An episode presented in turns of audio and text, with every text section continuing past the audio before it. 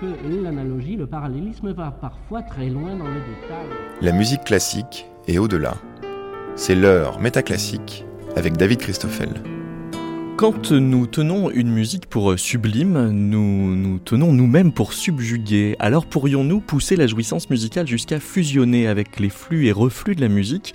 Là où Kant définissait le sublime comme ce qui plaît immédiatement par la résistance qu'il oppose à l'intérêt des sens, est-ce à dire qu'il nous procure un ravissement à nous détourner de nos propres réflexes personnels pour nous mettre en fusion avec une palpitation plus grande et pourquoi pas même cosmique? Si la question nous transperce ou à minima nous interpelle, c'est quand même bien que les lieux communs des idéaux romantiques de l'époque de Kant ont peut-être survécu à l'état de vérité psychologique ou encore d'état de fait neurologique, là où la musique nous fait nous oublier nous-mêmes, arriverait-elle même à nous mettre en prise avec le monde ou mieux encore avec quelque chose de son unité?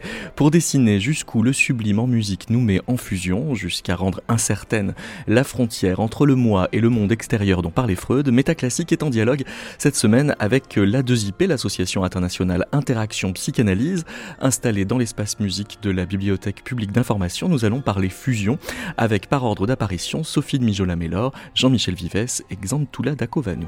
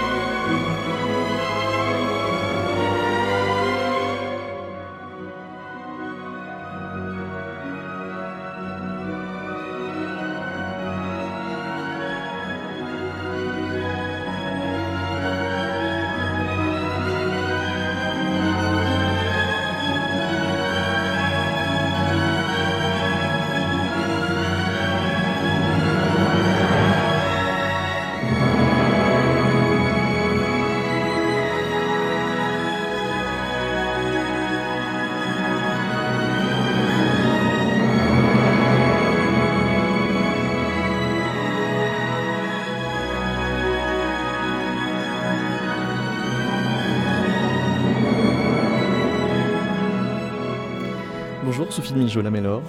Bonjour. Quelque chose comme 18 siècles avant euh, Wagner, vous avez trouvé euh, un traité du sublime qui euh, définissait déjà la sublimité comme une marque de grandeur, mais surtout comme quelque chose qui, en plus d'élever l'âme, nous amenait à transcender nos, nos limites. C'est complètement attaché au ressenti d'un beau ultime que de sortir de soi.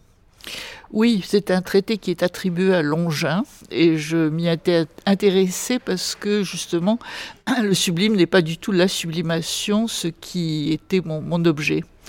Donc en effet, le sublime euh, nous rapproche de quelque chose qui est dans l'immédiat déjà et, qui n'est pas loin, et bon, en écoutant Wagner, c'est quelque chose qui revient, euh, d'un sentiment mystique. Alors d'un sentiment, c'est peut-être d'ailleurs un mauvais terme, euh, je pense qu'il faudrait plutôt parler d'une sensation, une émotion qui est en sous forme de sensation, c'est-à-dire quelque chose dont on peut considérer que ça n'est pas une représentation à proprement parler, c'est pas un fantasme, même si des fantasmes peuvent venir se greffer par-dessus, mais quelque chose au départ qui est une, une transformation à un niveau somatique et, donc qui va euh, engendrer quelque chose d'une espèce de dépersonnalisation dont je pense qu'on va pouvoir parler certainement dans la suite. L'un des, points de différenciation entre le sublime et la sublimation, puisque vous insistez euh, sur, sur la différence, c'est que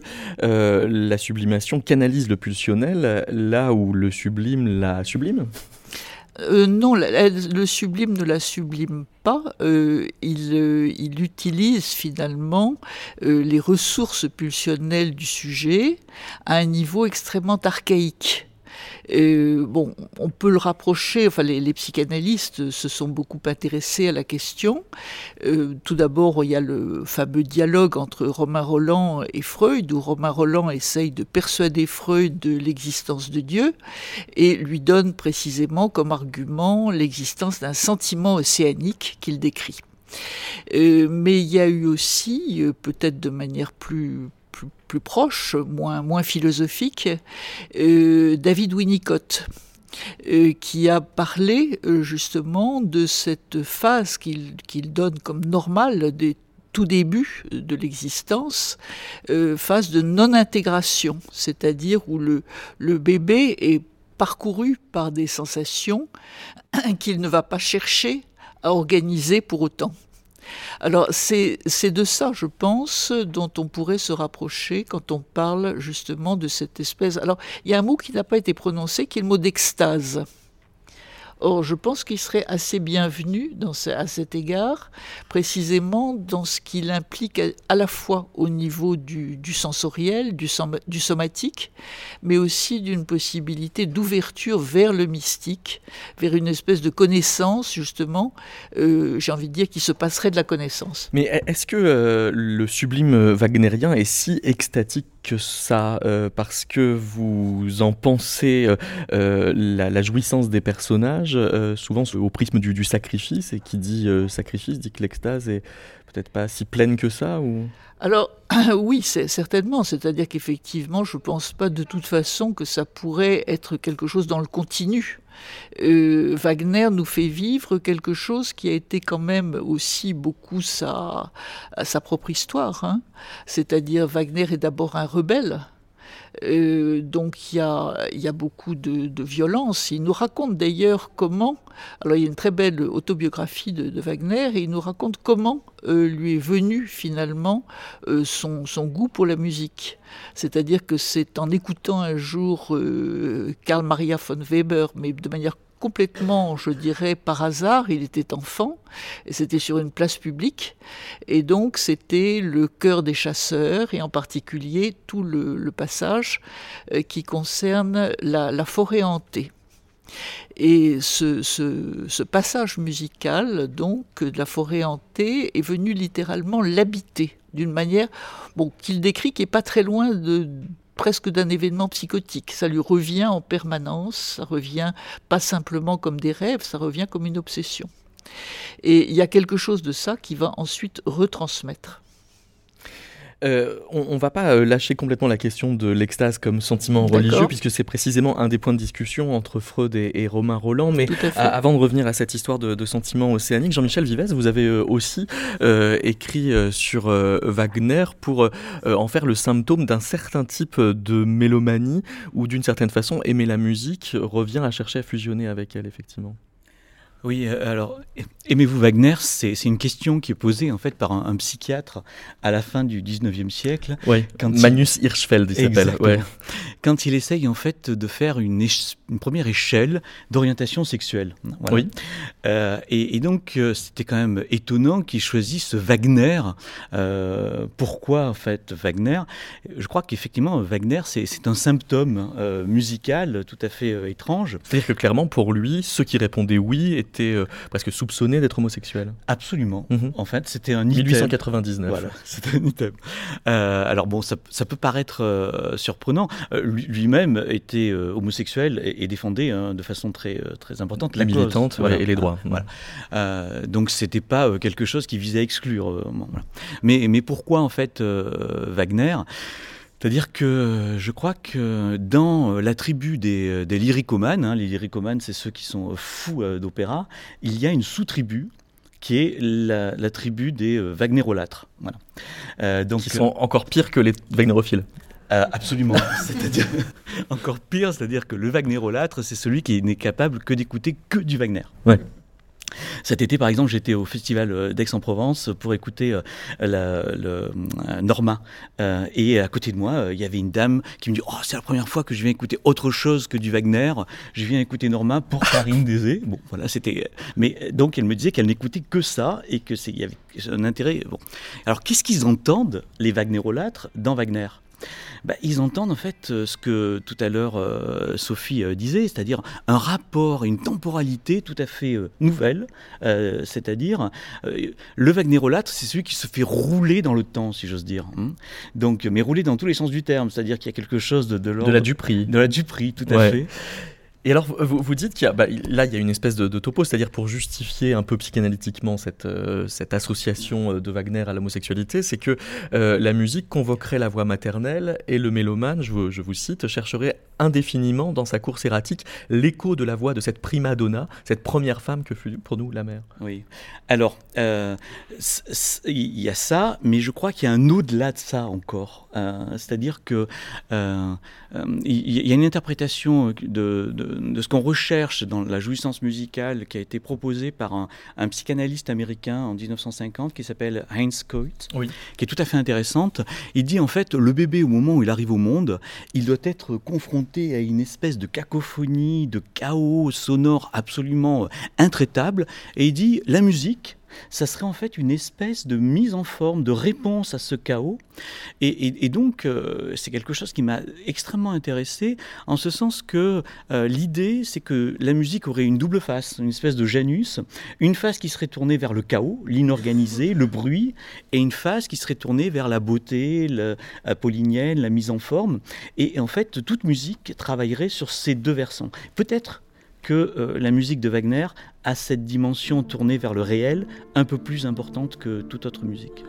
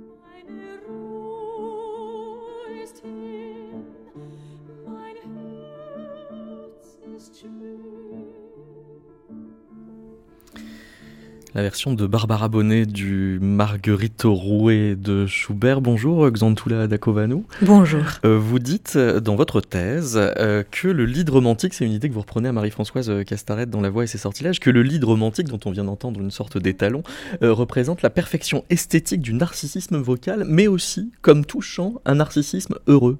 Mm-hmm. Ça veut dire que là, effectivement, on, rentre dans un rapport euh, de, quasi-fusion à soi mhm. Oui, euh, on vous, si, vous voulez parler de ça, il faut, il faut un peu parler de qu'est-ce que ça représente la voix en général dans, le, dans, le, dans la musique, dans le, enfin, qu'est-ce que ça représente le chant. Moi, en fait, c'est que j'ai, ce qui m'intéresse beaucoup, c'est euh, comment, c'est la structure musicale. Comment, avec, comment est-ce qu'on peut rapprocher la structure musicale et la représentation avec ce qu'on appelle le somatique, c'est-à-dire comment euh, le tout petit bébé à partir des sonorités qu'il entend dans l'utérus. Hein, c'est-à-dire le battement cardiaque, euh, le souffle de la mère, la respiration. Beaucoup plus que sa voix pour le coup. La voix, la voix maternelle, euh, le bébé entend dans l'utérus 8 décibels plus fort que tout autre son. C'est vraiment un des sons les plus importants qu'il entend dans l'utérus. Donc, euh, euh, c'est pour ça aussi que quand il naît, il reconnaît la voix maternelle et il reconnaît euh, cette voix comme, comme un son très très important pour sa survie. voilà comme le visage, en fait. Il reconnaît le, visage de la mère et la voix. Euh, donc, euh, moi, je me suis intéressée à ces toutes premières euh, empreintes sonores, si vous voulez, et qui forment une espèce de représentation archaïque qu'on appelle sonogramme, que j'ai appelé sonogramme, en référence avec les pictogrammes de Pierre Olagné. Et Justement, euh, ce qui se passe, c'est que comme la voix maternelle est tellement importante, le bébé entend dans l'utérus et aussi dans les premiers mois de la vie, c'est vraiment le, son le plus important. Donc c'est pour ça que après il investit euh, tellement la voix euh, aussi dans la musique. Oui, parce que l'une de vos originalités, c'est euh, dans, dans, votre travail, euh, c'est d'avoir euh, des références psychanalytiques qui prennent en charge, en effet, tout cet héritage, en même temps que de, de collectionner des références aux sciences cognitives et d'arriver à essayer de les penser ensemble. là où on a parfois l'habitude de les opposer. Je ne peux pas dépasser le fait que je suis médecin. voilà. Et alors, vous nous expliquez qu'il y a des formes vocales plus mélismatiques mhm. dans différentes traditions. Mhm. la plus proche géographiquement de, de la nôtre, c'est le chant grégorien, peut-être, mhm. où il faut parfois trois minutes pour chanter un mot de trois syllabes, et qui peuvent euh, exprimer aussi bien l'amour que le deuil, le chagrin, l'exil. Ce qui est très euh, troublant, c'est que là, on a des émotions qui sont euh, archi ambivalentes, voire contradictoires, même si elles traduisent tous une forme de, déchirement alors. Et ça dépend, hein, le déchirement et la, la douleur, elle est vraiment très bien représentée dans la musique, beaucoup mieux. En fait, toute émotion, je trouve, toute émotion est vraiment euh, beaucoup mieux représentée dans la musique que euh, dans la parole. Et à quoi vous l'attribuez ça? Pourquoi? Oui. on, retourne aux sources alors, euh, c'est-à-dire euh, tout ce qu'on disait tout à l'heure euh, par rapport aux sonorités intra-utérines, etc.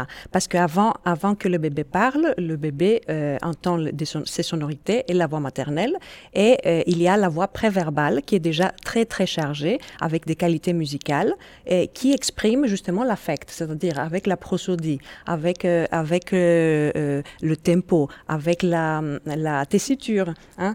C'est pas pareil si la maman parle avec une voix très très haute, et aussi c'est staccato comme ça, euh, quand elle est fâchée, etc., ça change.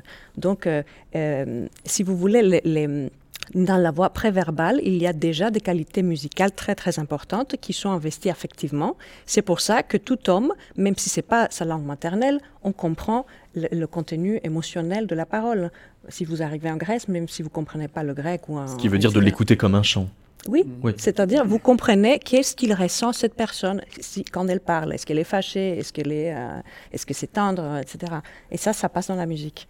Ça veut dire que se déposerait euh, dans notre ton, c'est-à-dire dans la partie musicale de euh, la parole, une espèce de vérité qui serait plus primitive, archaïque Exactement. que tout ce qu'on peut chercher à articuler par la pensée? Et c'est pour ça qu'il y a euh, justement, il y a Didier Anzieux qui parlait des voix de mères schizophrènes, par exemple, où il disait il y a la parole qui transmet un message et la voix qui transmet un autre message.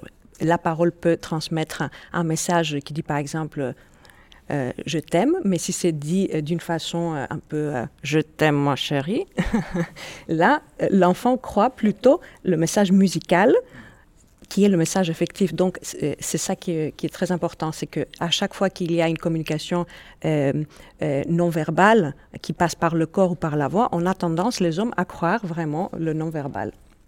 Alors euh, oui, dans cette idée d'enveloppe sonore qui est introduite par ce Didier Anzieux, il y a l'idée, Sophie de, de Michel que, le chant vient calmer l'angoisse de séparation d'avec la mère. Ça veut dire que ça fait toujours miroiter de l'ombical oui, enfin, je pense qu'il faut peut-être pas trop euh, charger sur la mer. Voilà.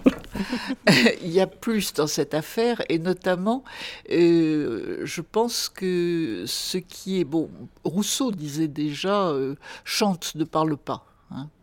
Donc, parce qu'il était déjà dans une idéalisation d'un langage préverbal. Oui, quelque chose qui passe directement. Et ce qui est très particulier, c'est que d'une part, bon, Saxantula l'a dit, euh, on a en effet une possibilité de réunir beaucoup de, personnes avec des expériences, euh, des sentiments, des représentations totalement singulières sur euh, un même, une même donne musicale en quelque sorte. Donc là, c'est aussi la dimension, justement, je pense, de la fusion. Ça fait fusionner aussi avec les autres. Alors que le langage, euh, parce qu'il est dans la, dans la représentation, au contraire, va plutôt inciter l'auditeur à se demander est-ce que je l'aurais dit comme ça, est-ce que je le pense comme ça, est-ce que j'ai bien compris, etc.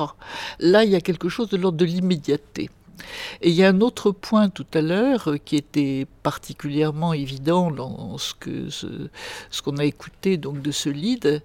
Euh, il y a aussi une fusion euh, de sentiments apparemment opposés, c'est-à-dire plaisir-douleur. Et ce que, euh, ce que la, musique peut réussir, ce paradoxe que la musique réussit à réaliser, c'est qu'elle les, elle les fait fusionner, là on est tout à fait dans notre, dans notre sujet, euh, sans avoir besoin pour autant de passer par des notions euh, psychopathologiques comme le masochisme, etc. Hmm. Parce que on est dans quelque chose qui est une émotion somatique euh, laquelle va évoquer des souvenirs et des traces variées qui peuvent être effectivement de plaisir, mais aussi par exemple de douleur d'avoir perdu l'objet, le deuil. Et donc tout ça euh, reprend en quelque sorte une espèce de logique interne qui est en deçà des mots. Mais qui, qui est reliée à une vision chaotique du monde alors? Non, pas du tout. Je crois que, au contraire, euh, le chaos s'instaure à partir du moment où on veut installer un ordre. Parce que en fait, j'introduis cette notion pour euh, rebondir avec euh, la référence euh, avancée par Jean-Michel Vives tout à l'heure de, de, Heinz Kohut. Mais avant d'y revenir, je voudrais qu'on précise cette histoire de sentiment océanique chez Freud, parce que vous nous expliquez qu'il y a une espèce de, de débat qu'il lance avec Romain Roland, où Romain Roland l'interpelle sur le sentiment religieux, sauf que Freud, si je comprends bien, l'a pas. Non donc ne le comprend pas. Pas plus qu'il ne comprend la musique. C'est ça, mais c'est presque. Alors donc il va deviser sur le sentiment océanique sans lui-même savoir ce que c'est, en tout cas empiriquement. Bah, euh, il répond à Romain Roland euh, Je veux bien admettre que ça existe, moi je ne le ressens pas. En revanche, je vais essayer de le comprendre et euh, donc essayer de retourner finalement à son origine, ce qui est le travail même de, l'analyse. Hein. Et il va arriver à trouver quelque chose, enfin à énoncer quelque chose qui est tout à fait en accord avec ce que lui dit Romain Roland, c'est-à-dire que le moi, le moi conscient, n'est qu'une partie du moi et qu'en fait, au départ, le moi euh, comprend, et là on n'a pas besoin des recherches actuelles, je dirais pour Freud c'était une évidence déjà de son temps, le moi comprend tout ce qui l'entoure, le moi du bébé comprend tout ce qui l'entoure dans la mesure où c'est plaisant. C'est ce qu'il appelle le moi plaisir du début. Hein. Euh, et ça n'est que petit à petit qu'il va faire la différence entre, euh, entre lui et la mère, par exemple. Mais il y a une espèce au départ de rejet, finalement, d'ignorance euh, de tout ce qui peut atteindre le moi. Donc l'idée à laquelle finalement à la fois Romain Roland et Freud arrivent, c'est une sorte de d'accord sur le fait que le moi actuel, adulte, n'est qu'un, ça c'est l'expression de Freud, un reste ratatiné de notre moi initial un reste ratatiné. C'est de Freud. oui, alors, je ne pas vous le dire en allemand, mais c'est Freud qui dit ratatiné. C'est ce qui veut dire aussi une métaphore assez spatiale. Enfin, c'est spatial, tout à fait. Euh, parce que euh, il achoppe sur la phrase d'un poète romantique qui dit Nous ne tomberons jamais hors du monde, nous sommes dedans, une fois pour toutes.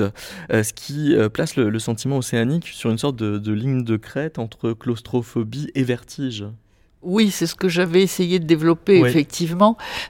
C'est Grabe, le, poète. Donc, euh, il, oui, ce que cette, cette phrase revient euh, dans la mémoire de Freud. Euh, il ne nous dit rien d'autre à propos du poète. Je crois qu'il y a là, finalement, peut-être une espèce de, de réassurance vis-à-vis, justement, de lâcher la rampe du rationnel. Euh, et tout le monde n'a pas cette capacité justement de se laisser aller à la musique.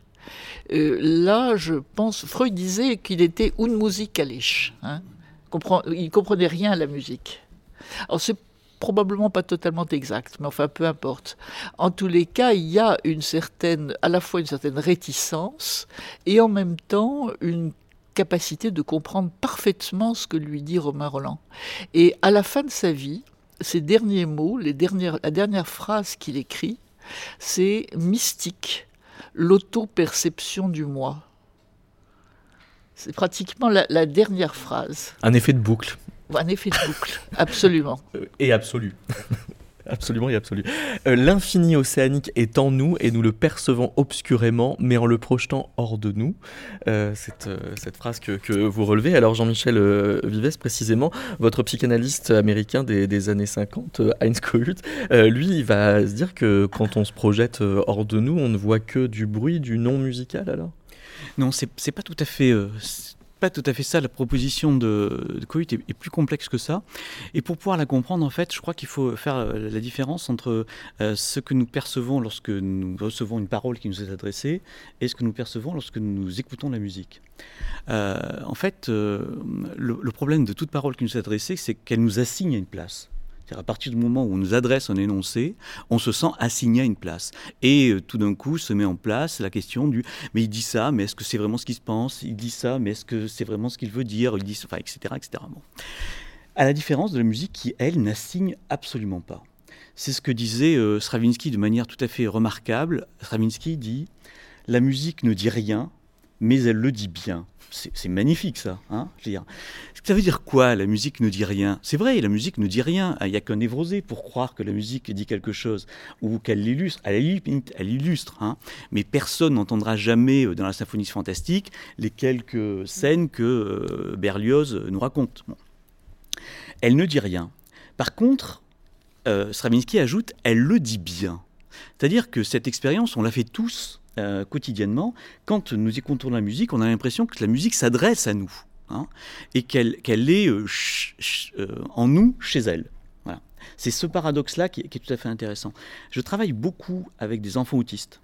donc ma pratique clinique est une pratique auprès des enfants autistes et on sait, enfin tous les cliniciens qui travaillent avec les enfants autistes savent que les enfants autistes acceptent un, élément sonore mhm. là où il refuse notre euh, parole mhm. directe. Voilà. Et eh bien, justement, c'est ça. C'est-à-dire qu'il y a une impossibilité pour l'enfant autiste d'accepter de se faire assigner par notre parole, là où il accepte effectivement que nous puissions lui euh, adresser un message musical parce que justement celui-ci l'allège. On pourrait dire, en fait, je termine, que euh, la musique nous repose de la parole. Mais si elle est si réconfortante, précisément, ça veut dire qu'elle atteste que la parole, oui, est une agression.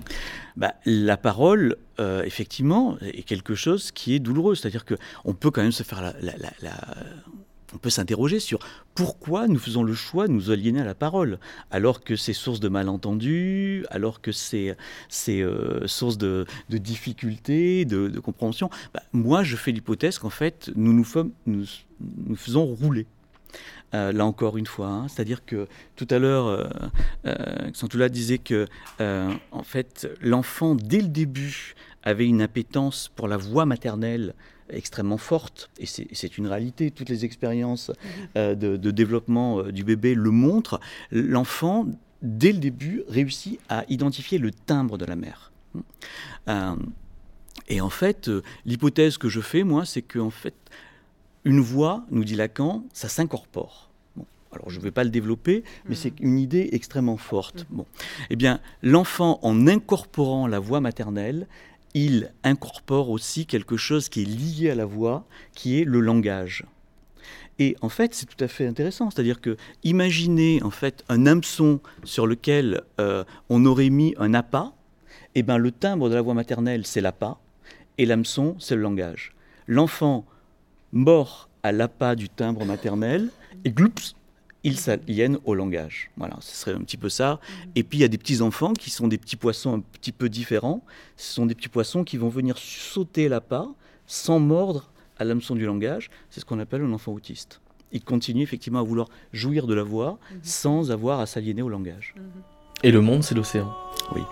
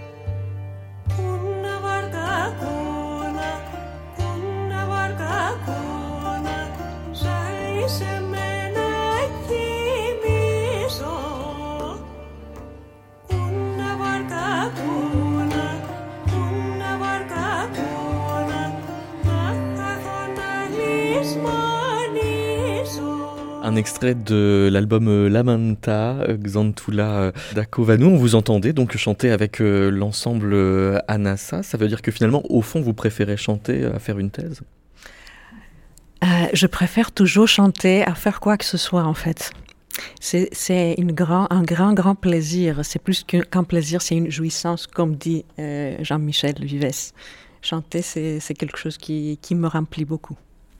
Il y a, une sorte de, disciple de, Freud du, premier cercle que vous citez euh, tous les trois, mhm. euh, qui semble avoir un peu compensé la quasi-mélophobie de, mhm. Freud en surinvestissant les questions musicales. C'est Theodor Reich. Euh, et alors, lui, il trouve que l'effet de la musique sur les auditeurs est disproportionné au regard du, matériel. C'est-à-dire qu'on arrive à produire énormément d'émotions avec finalement peu de choses.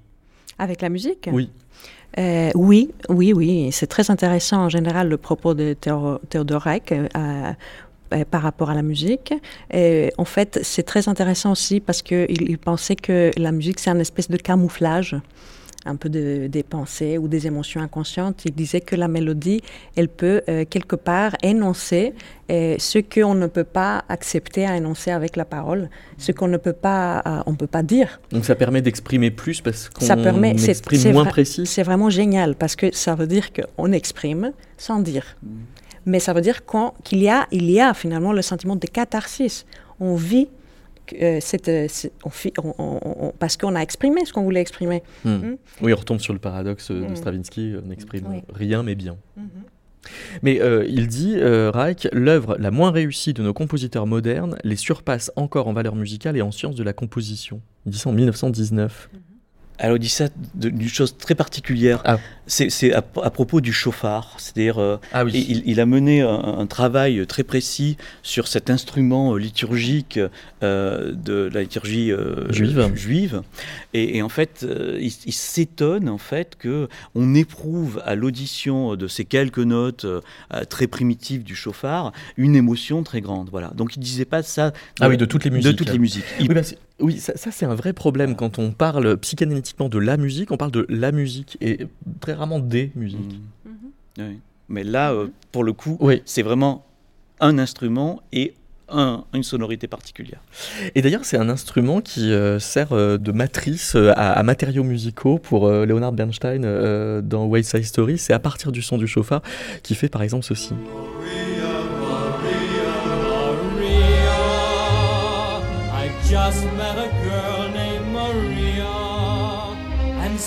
suddenly that name will never be the same to me. Maria, I've just kissed a girl named Maria, and suddenly I found Pour le coup, Freud, il en parle euh, du euh, chauffard euh, Non, il en parle absolument pas. Mais pour rebondir sur ce que disait euh, tout à l'heure, si, c'est possible, en fait, la thèse de Reich, c'est déjà une thèse qu'on peut trouver chez Freud. C'est-à-dire que Freud, dans, l'interprétation du rêve, il cite une situation où, il, où il arrive très en avance à la gare, c'est de, ses, de ses symptômes, il arrivait toujours très en, avance. Ah bah comme vous, non? Exactement comme moi. et donc, en euh, euh, et puis il voit comme ça quelqu'un euh, qui est un riche viennois, qui lui passe devant, qui, a, qui en fait une, espèce de, de, enfin, prérogative insupportable. Et à ce moment-là, ce qui lui vient à l'esprit, c'est si voi valare signor continuo, c'est-à-dire l'air de Figaro dans les noces de Figaro. Mhm. Alors, c'est quand même tout à fait étrange parce que pour un Freud absolument amusical, euh, déjà on voit qu'il a une culture euh, assez, assez poussée, et puis surtout, c'est-à-dire qu'il fait une association musicale. C'est-à-dire que, et ça, euh, c'est une illustration très précise de ce que disait Xandoula tout à l'heure, c'est-à-dire que parfois, nous avons comme ça des associations musicales qui nous viennent et qui nous expriment l'état affectif dans lequel nous sommes. C'est-à-dire que Freud ne dit pas un salaud, hein, il dit ah, tu vas voir, hein, quand ce sera euh, la révolution, ce que tu vas te ramasser toi aussi. Hein. donc, euh, hmm. et son sentiment de révolte s'exprime à travers l'association euh, des Noces de Figaro. Donc c'est une thèse freudienne. Exemple, dans votre thèse, vous avez développé un programme de musicodrame analytique, qui est une méthode d'application de la musique dans la pratique psychanalytique, individuelle ou en groupe. Ça consiste en quoi? Alors, le musicodrame analytique, c'est quelque chose que, que j'ai introduit à Paris d'ailleurs avec des adolescents et des adultes. Donc, c'est une méthode en fait de musicothérapie euh, analytique qui utilise aussitôt la musique, c'est-à-dire les instruments et la voix, mais aussi le dessin et l'écriture. Et euh, il y a un jeu de rôle par la musique. En fait, il y a trois étapes. C'est un protocole. Au début, on, fait écouter au groupe euh, un passage musical. Après, on les fait, euh, pendant l'écoute, on les fait écrire ou dessiner. Et après, on met le groupe dans une situation où on joue musicalement l'histoire ou le dessin. Et donc on arrive à, dramatiser, hein, à représenter musicalement ce qui était avant la parole ou le dessin. En fait, c'est une façon de passer d'un code de représentation mentale à un autre code de représentation mentale euh, afin de pouvoir finalement arriver euh, plus rapidement euh, à ce qui est dans l'inconscient. Hmm. On dépasse les défenses du sujet et on, on arrive très vite voilà, à mais est-ce que ça suppose d'avoir préalablement une sensibilité musicale euh, assez importante? Non, non, en fait, euh, non. Comme toute musicothérapie d'ailleurs, la musicothérapie n'est pas indiquée que pour euh, les musiciens, au contraire même. Parfois, les, les gens qui, qui, qui, ont déjà une culture musicale et, qui savent jouer d'un instrument, etc., ils ont plus de défense que les, les gens qui n'ont qui n'ont pas cette culture. Mais précisément parce qu'en en musicothérapie, on a développé l'idée d'un bilan psychomusical mhm. préalable à, toute euh, thérapie pour euh, mhm. effectivement euh, jauger là où s'en trouve le, le, patient avec, avec la musique. Ça, ça donne quoi maintenant? Le bilan psychomusical, c'est quelque chose d'assez précis. C'était développé par une psychiatre française, elle s'appelait Jacqueline Verdeau-Payès.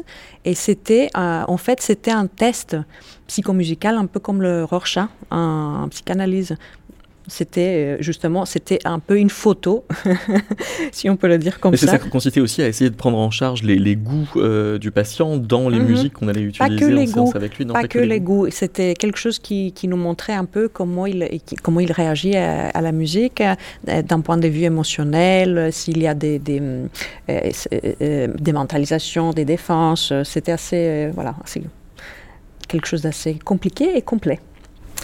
Euh, Sophie de, de, Mijoula, quand on a préparé euh, l'émission, à un moment donné, on a eu euh, un doute sur le verbe qui devait servir de, titre. On a donc maintenu fusionner, qui était notre titre de, départ et, de fusion entre nous.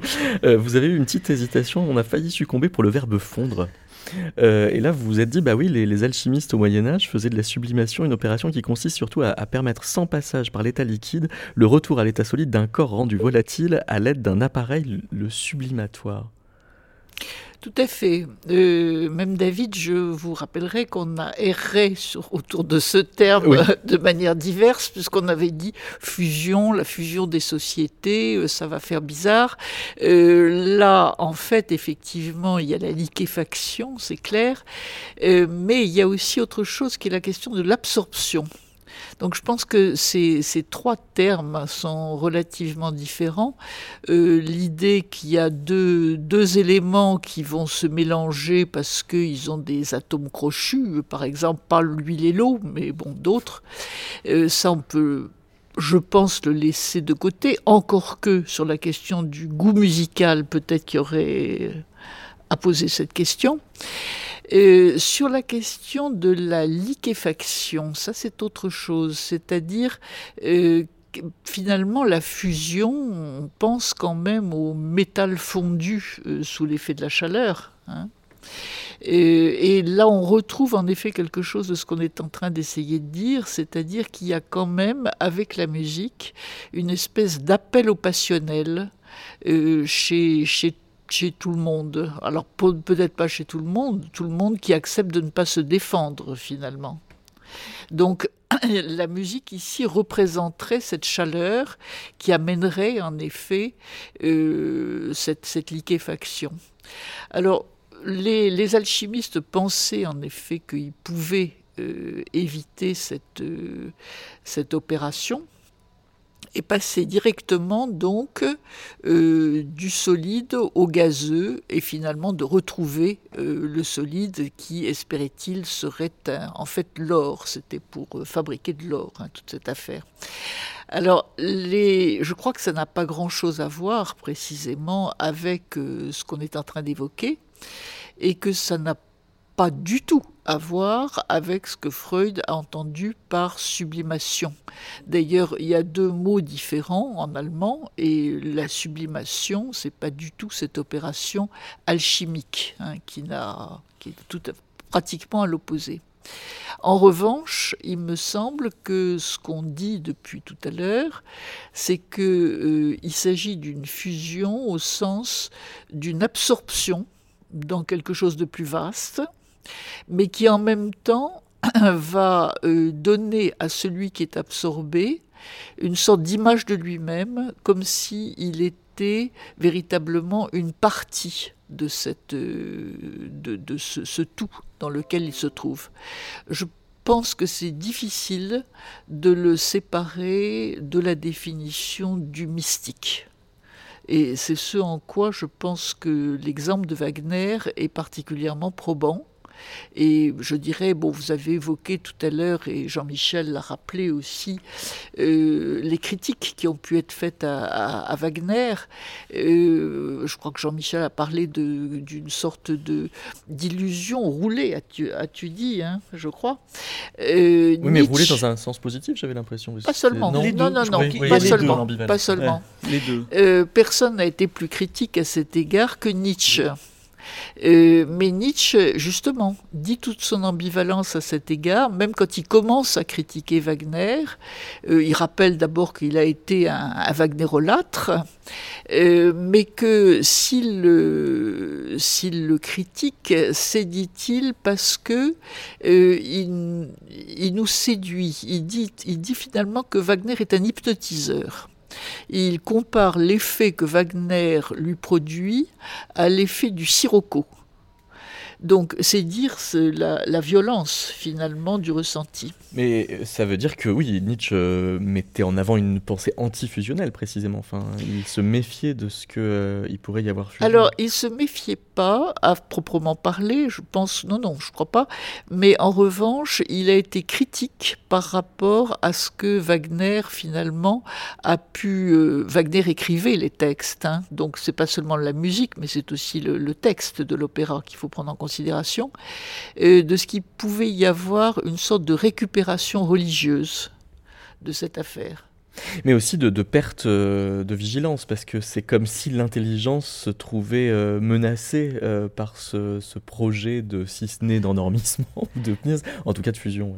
Oui, mais alors menacée au sens où elle risquerait finalement de suivre euh, la voie que propose Wagner, euh, c'est-à-dire euh, de passer finalement de l'extase mystique à la rédemption. Et là, Wagner était, Wagner, pardon, Nietzsche était extrêmement critique, effectivement. Oui, parce que, alors ça c'est la réflexion que vous avez sur le chauffard, Jean-Michel Vives, elle est, elle est assez pétrie de ça, c'est-à-dire que c'est une espèce d'appel, mais sauf qu'il faut redresser de qui à qui, en quelque sorte. Alors ça, c'est la thèse de Théodore Reich. Oui, justement. Euh, euh, Théodore Reich euh, bon, a écrit ce, texte extrêmement intéressant sur, sur ce, ce rituel lié au chauffard. Et il a une idée absolument intéressante, c'est-à-dire qu'il relie les textes euh, bibliques liés à, cette histoire de chauffard et il, va le rapprocher de ce que Freud euh, raconte dans euh, Totem et Tabou, c'est-à-dire le, mythe du, meurtre du père. Parce qu'en fait, il y a une phrase du Talmud qui dit Ils savent par le son du chauffard adoucir la colère de leur créateur.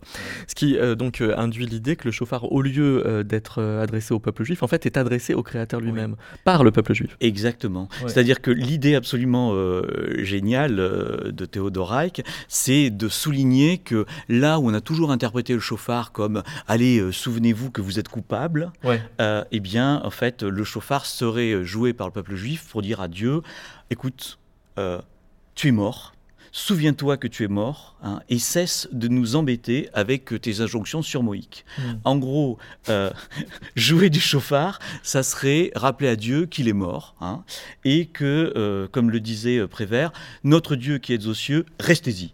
Voilà, c'est le, le remettre à sa place de façon euh, radicale. Et, ça, c'est euh, la thèse que Lacan va réussir à, reprendre, dans reprendre de, de, de, Théodore Reich et à développer dans son séminaire sur l'angoisse. Avec une phrase qui dit Pour tout dire, est-ce que celui dont il s'agit en cette occasion de réveiller le souvenir, de faire qu'il se souvienne, ce n'est pas Dieu lui-même? Donc c'est oui, il s'agirait de le, de le réveiller en sachant qu'on n'y arrivera pas. Donc. Non seulement le réveiller, mais pour lui dire rendors-toi. Hein. C'est-à-dire, euh, c'est lui dire, tu n'existes pas en fait. Voilà. C'est le rappeler en fait que, que, le, que le, ciel, le ciel est vide. On, a la thématique de l'oubli qui vient dans les lamentations que, que vous chantez, euh, mm Précisément, l'oubli, qu'est-ce qu'il qu'est-ce qu'il programme par rapport à ça? Il est une espèce de, de, façon de rappeler au créateur qu'il est mort et... L'oubli, ça c'est une grande question en fait. En fait, la chanson que vous avez jouée tout à l'heure s'appelle La barque de l'oubli. Ouais. Et, je l'avais écrite quand j'étais à Paris et quand je voulais, euh, c'était, c'était, c'est vraiment euh, ce que je disais tout à l'heure, c'est-à-dire que la création musicale vient dire ce qu'on a, ce qu'on n'a pas dit encore. Moi, à l'époque, je voulais retourner en Grèce, mais je ne le savais pas encore. Il y avait la chanson qui est venue d'abord, donc très poétiquement, j'ai écrit la chanson, je l'ai chantée, et après j'ai compris que je voudrais retourner en Grèce, et ce que j'ai fait. Donc pour retourner à l'oubli maintenant, euh, l'oubli. En fait, cet album-là, La Manta, euh, il traite vraiment d'une façon musicale, mais, mais aussi psychanalytique, parce que moi je pense représenter les deux.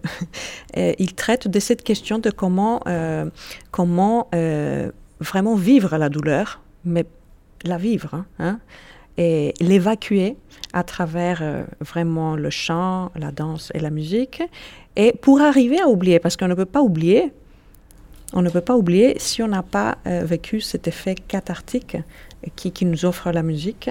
Donc c'est vraiment euh, comment arriver à travers la, lamentation, euh, de vivre la douleur de l'évacuer, de vivre le catharsis pour pouvoir retourner à la vie.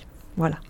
Et alors la catharsis, ce serait une espèce de, point de, jonction entre le deuil et le réconfort, parce que c'est vrai que ces lamentations, euh, et c'est souvent le cas, y compris par exemple des, berceuses, on, ce sont, des musiques qui semblent euh, consoler et réconforter en même temps, et si bien que ça fait du deuil un endroit, euh, enfin...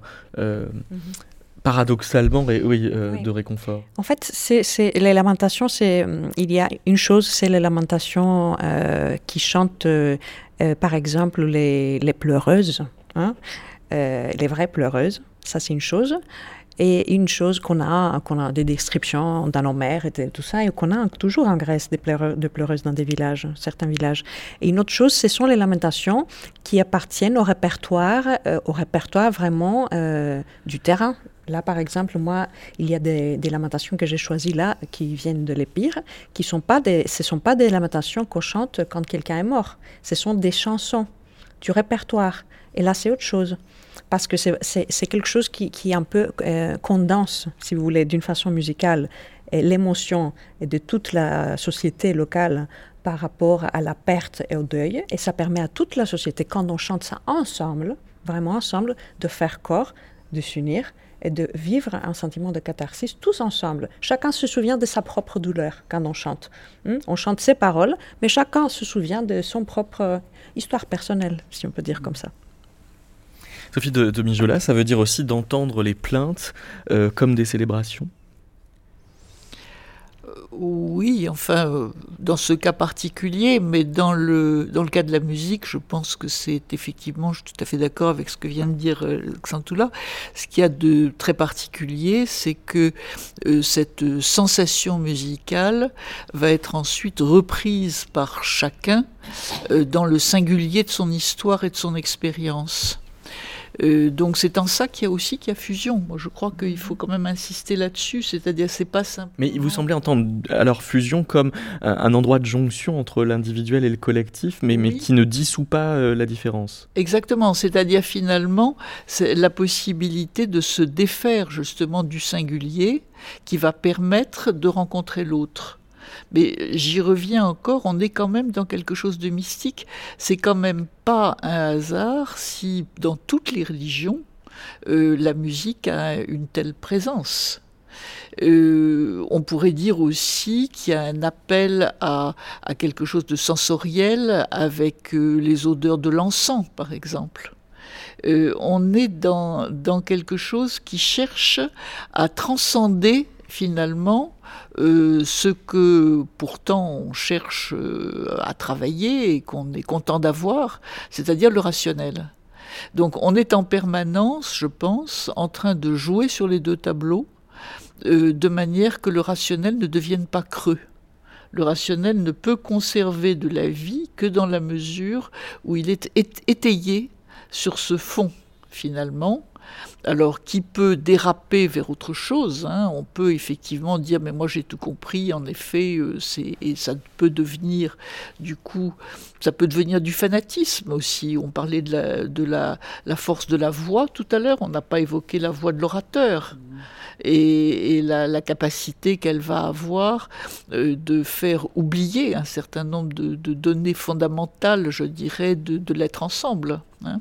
ou au contraire, de faire de l'être ensemble qui va pouvoir euh, permettre d'aller contre euh, des sentiments humains qu'on pourrait s'attendre à trouver chez, chez tout sujet.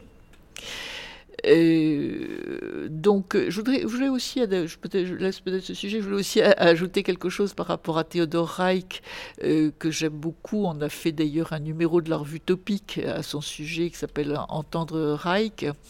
Et on avait euh, travaillé ce que, ce que Reich appelle le verre d'oreille.